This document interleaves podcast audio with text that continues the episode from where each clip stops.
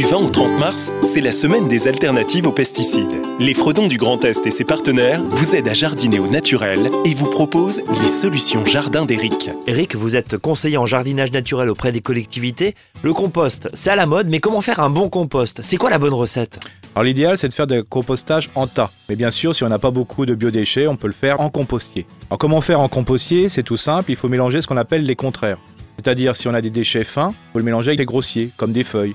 Si vous avez des déchets humides, il faut le mélanger avec des déchets beaucoup plus secs. Pour faire simple, il faut mélanger les déchets verts avec des déchets bruns. En quelle proportion? Alors toujours moitié-moitié, c'est pour ça qu'il faut toujours avoir à côté de son compostier un bac avec du structurant que peuvent être des feuilles, du broyat de taille ou de la paille tout simplement. Donc moitié-moitié, le vert et le brun. Est-ce qu'il y a de l'entretien dans un compost?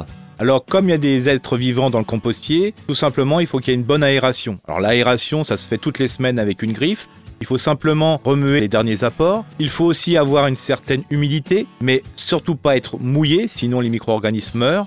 Donc simplement un petit coup d'arrosoir. Alors quand on voit qu'il n'évolue pas, c'est-à-dire qu'il n'y a pas de décomposition, c'est souvent un manque d'eau. Dernier point, la bonne recette dans le compost, on l'a vu, moitié déchets verts, moitié déchets bruns. Mais est-ce qu'il y a des ingrédients interdits pour le compost? Alors il faut éviter tout ce qui est viande, tout ce qui est restant d'assiette, tout ce qui est cuit.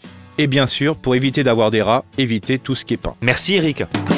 C'était les conseils pour jardiner au naturel à l'occasion de la semaine des alternatives aux pesticides. Ateliers, conférences, projections de films, retrouvez le programme complet sur sap-grandest.fr.